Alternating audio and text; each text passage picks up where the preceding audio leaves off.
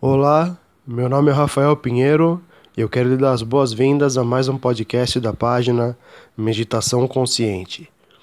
O tema da postagem de hoje é estado meditativo, porque de alguma maneira a gente busca com a meditação atravessar o rio de uma margem para outra, né? Ou seja, estar num estado talvez de ansiedade, de estresse, alguma coisa assim, e aí como que cruzar a margem de um rio, né, atravessar de uma margem para outra do rio, para um estado de mais plenitude, mais paz, mais bem-aventurança, né? Então vou falar um pouco sobre isso com considerações que eu comprei, né, em livros, em cursos, em experiências para a minha vida e acredito que possa fazer sentido também para outros seres humanos, né? Por isso a comunicação desses pontos. Então, o primeiro deles seria a definição de meditação. Né? Eu não sei se você acompanha o meu trabalho aqui com os podcasts, né? Já são, com esse é o 49 que eu estou gravando, então é, não sei se esse é o primeiro que você está ouvindo, se você já ouviu alguma mensagem minha antes, mas depois de muita pesquisa, né? O primeiro podcast que eu gravei eu falo especialmente sobre a minha trajetória, né? Da minha busca, da minha curiosidade, o que, que eu empreendi. Mas depois de muito tempo pesquisando, experimentando, eu cheguei à conclusão que meditação é sinônimo de observação. Então é claro que existem muitas correntes de meditação, tem a meditação cristã, tem a meditação Rosa Cruz, tem a meditação budista, para citar só três, né? E existem várias variedades de exercícios, de práticas, de técnicas. Só que essencialmente pegando a base de tudo, né? Porque a minha ideia é pegar um denominador comum para todas as culturas que falam sobre meditação, sejam elas religiosas, sejam elas científicas, sejam elas é, filosóficas. Então a ideia é pegar o que, que elas têm em comum para que isso possa promover um diálogo mais fraterno, né, mais calmo, mais empático, porque no momento que a gente vive aqui na Terra, né, ainda mais com essa pandemia do coronavírus, o que a gente tem é mais problema do que qualquer outra coisa. Então, o Mário Sérgio Cortella, né, que é um filósofo brasileiro, ele diz que o ponto de vista é a vista a partir de um ponto, né? Então, nós temos tantos pontos de vistas tantos pontos de vista como pessoas, né? Então são mais de 7 bilhões de pontos de vista sobre esses problemas todos. Só que em essência, a gente pode dizer que a gente é um com o todo, né? A gente é um, um, um só organismo em consciência, né? Então, é, eu estou buscando pegar o que, que é comum, né? O denominador comum, por isso eu trabalho com meditação. E aí o que a base de tudo diria é que meditação é observação. Eu, nas minhas instruções e também na minha própria vida prática, eu entendo que meditação é uma coisa que a gente já faz quando a gente está esperando o sono à noite, ou então quando a gente está se deslocando no trajeto de um lugar para o outro, ou então quando a gente está num momento um pouco mais solo, a gente está vendo como que está a vida, como que está o nosso corpo nessa extensão, fome, sede, sono, alguma coisa, alguma dor. A gente está vendo como que estão as coisas no geral na, na sociedade, né? Esses momentos de, de contemplação, assim, né? De observação, isso já seria meditação.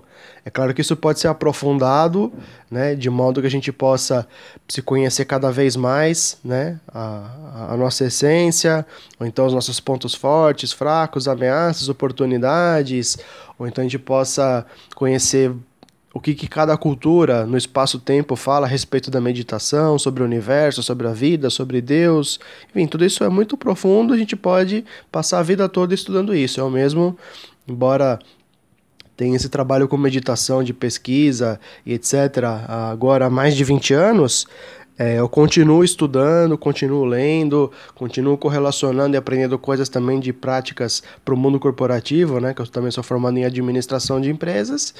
Então isso é um assunto assim que rende bastante, ainda mais é, no momento atual ele está bastante em moda também. Então é, a, a, base de tudo seria essa questão da observação e a gente, com o passar do tempo, está sempre ganhando consciência, né? A gente está o tempo todo se tornando consciente de cada vez mais coisas e percebendo como que a vida funciona, etc e tal. E essa tomada de consciência já seria a meditação. Essa é a base de tudo. Por isso que eu comecei falando sobre isso.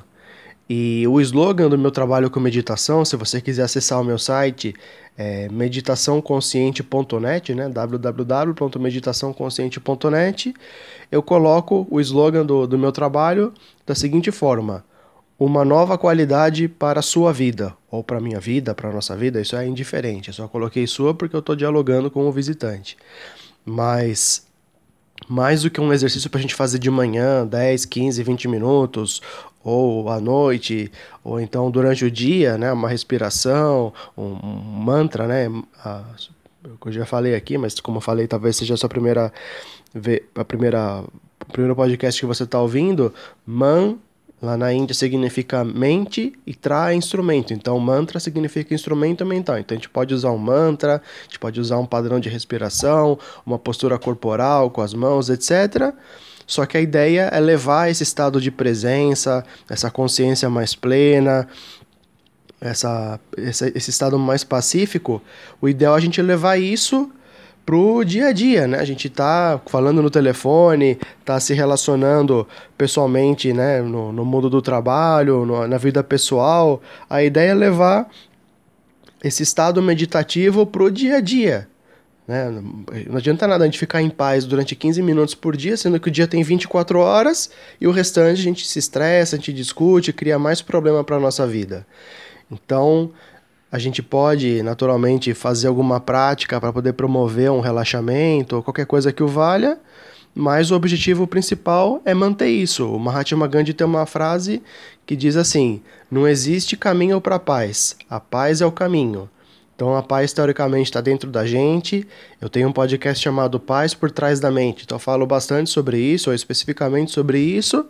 E aí a gente encontrando essa paz, vivendo nessa paz, curtindo essa paz, a gente deixa ela guiar a nossa vida. E aí a gente não entra em conflito, a gente não entra em guerra, a gente não discute de maneira agressiva, violenta. E tudo isso acaba sendo muito positivo. A gente precisa dessa concórdia, dessa harmonia maior, desse entendimento. Então, por isso, tudo que eu falei até agora, a minha pesquisa com meditação, lendo sobre física quântica, medicina complementar, filosofia, espiritualidade, uma série de assuntos e correlacionando tudo através da meditação, que também é um termo comum para todas as culturas no espaço-tempo. E aí a gente vive um mundo extremamente desafiador, né? Essa pandemia que a gente não sabe até onde vai, é, o que, que vai acontecer, é, todos os problemas que ela envolve, sejam políticos, econômicos, sociais, é, de saneamento básico, né? Tudo isso é, são questões que são muito complexas e o mundo também está bastante complexo. Só que através dessa ampliação da consciência, ao mesmo tempo que a gente sai de um problema específico, né, de um sofrimento com o passado ou com o futuro, e uh, coloca a atenção no momento presente e diminui o zoom, né, a gente pode estar tá focado num ponto, mas a gente pode também soltar um pouco isso, né, depois de bastante dedicação conforme necessário nesse ponto, mas a gente pode abrir um pouco o zoom, né, e aí se tornar consciente de outras variáveis, de outros assuntos, de outras coisas, e aí a gente vai ser capaz, com uma consciência mais ampla, de tomar decisões mais conscientes. É, como eu falei, né? Você pode ser, você tá, pode estar visitando esse canal pela primeira vez o meu trabalho ele consiste na meditação em si, como a gente está conversando agora, né, sobre assuntos relativos à meditação, mas eu também, formado em administração, tenho uma empresa chamada Reflexão Empresarial, na qual eu trato sobre o mindfulness, que é meditação sem religião, para que a gente possa ter mais consciência no trabalho, ser mais coerente, etc. e tal. E aí eu faço regularmente, né, toda semana, duas postagens. E na postagem de ontem eu falei sobre a gente é, ter a concentração através da consciência. Né? Então, eu não vou falar mais a respeito, porque se você tiver curiosidade é só ouvir essa postagem. Mas a ideia é que a gente possa se tornar mais consciente de tudo e aí as decisões elas se clarificam para a gente. A gente não escolhe. É um princípio até oriental chamado escolha pela não escolha. A gente não vai falar, ah, vou fazer isso. Coloca uma ideia na cabeça e, se for o caso, atropela tudo para poder torná-la é, tangível. A gente simplesmente reconhece as coisas e a decisão se clarifica para a gente. Né? O Einstein também falava que ele pensava 99 vezes e não chegava em conclusão nenhuma. Mergulhava no silêncio e a verdade era revelada. Então, tudo vem da contemplação, da observação, da percepção. Então, a ideia é a gente aguçar, a gente ampliar, a gente se tornar mais consciente. Isso promove uma decisão mais consciente. Cada vez que a gente vai escolher permanecer ou mudar de trabalho, ou qualquer decisão mais complexa na nossa vida, a gente tem de ficar um pouco mais silencioso, um pouco mais meditativo, portanto, um pouco mais perceptivo, e a gente, consciente das variáveis, a gente vai tomar a melhor decisão. E o mundo precisa disso. Como eu dizia, a gente está sofrendo um problema muito sério que não começou agora com o coronavírus, é um problema muito arraigado na nossa história como um todo, enquanto humanidade aqui nesse planeta, e a gente precisa de decisões conscientes. Então, por isso, todo o meu esforço de falar de meditação, para que a gente possa, mais consciente das coisas, ser mais assertivo, mais coerente. Né? A saúde, ela não, não, não, não para, ela não dá trégua, a gente precisa ser coerente com ela. Também isso é tema que a gente pode ampliar numa próxima postagem, mas o mundo desafiador exige da gente mais consciência, por isso todo esse trabalho. E essa transformação a que a gente se refere, né, quando fala de uma sociedade mais justa, mais equilibrada, com menos problemas, o espiritismo, né, eu não sou espírita, conheci o espiritismo e tenho muitos amigos no espiritismo, mas a ideia que eles falam sobre regeneração, ela é uma palavra que se encaixa muito bem para esse momento, porque a gente precisa regenerar tanto a gente mesmo, porque a gente se atropela muito né, em função de um objetivo.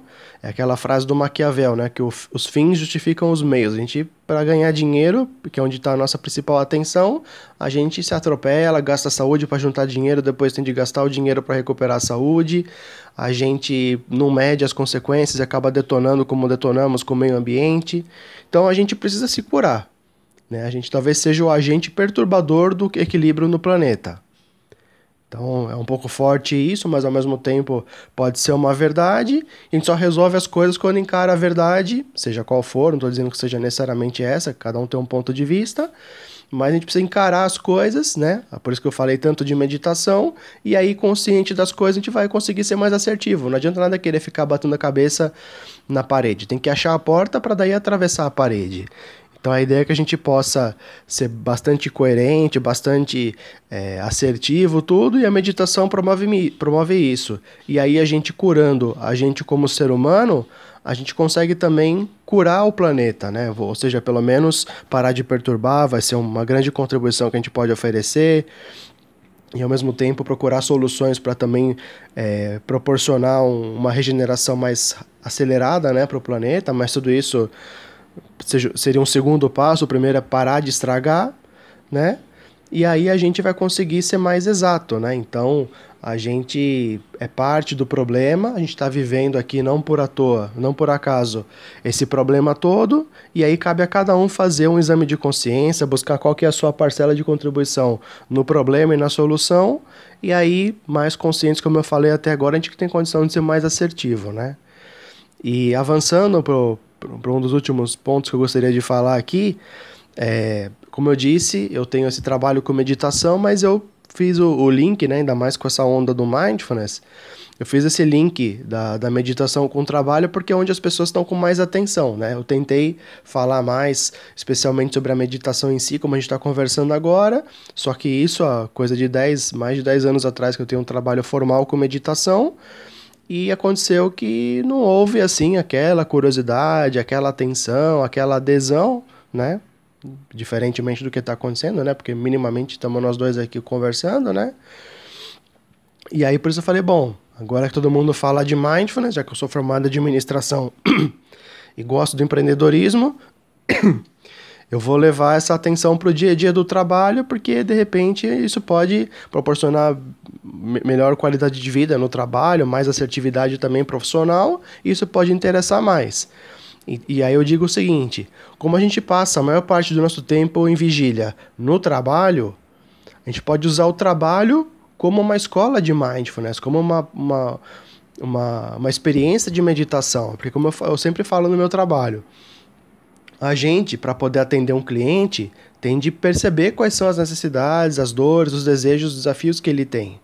E para poder perceber, a gente tem que estar tá silencioso para poder ouvir, tem que estar tá com, com espaço para poder receber as coisas. Então, se esvaziar.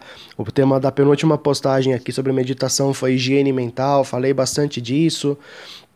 Então a gente precisa ter essa receptividade toda para poder lidar com o fornecedor. A gente também tem que buscar um acordo, um denominador comum e tem que estar tá bem para poder chegar nessa, nessa conversa positiva, para poder ter diálogo na empresa com subordinado, com chefe, com colega.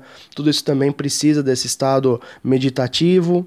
Então, o dia a dia profissional ele exige e ele pode ser uma, uma escola para a gente meditar, não precisa se isolar na caverna ou abandonar a vida. A gente pode no dia a dia mesmo, né, esperando uma ligação, escrevendo um e-mail, né, a gente pode aproveitar esse momento para poder travar o contato com o momento presente, né? Se você quiser ouvir mais sobre meditação, é, eu tenho uma, uma das primeiras postagens chamada Uma Aula de Meditação. Lá eu falo mais sobre isso e talvez possa ser interessante para você.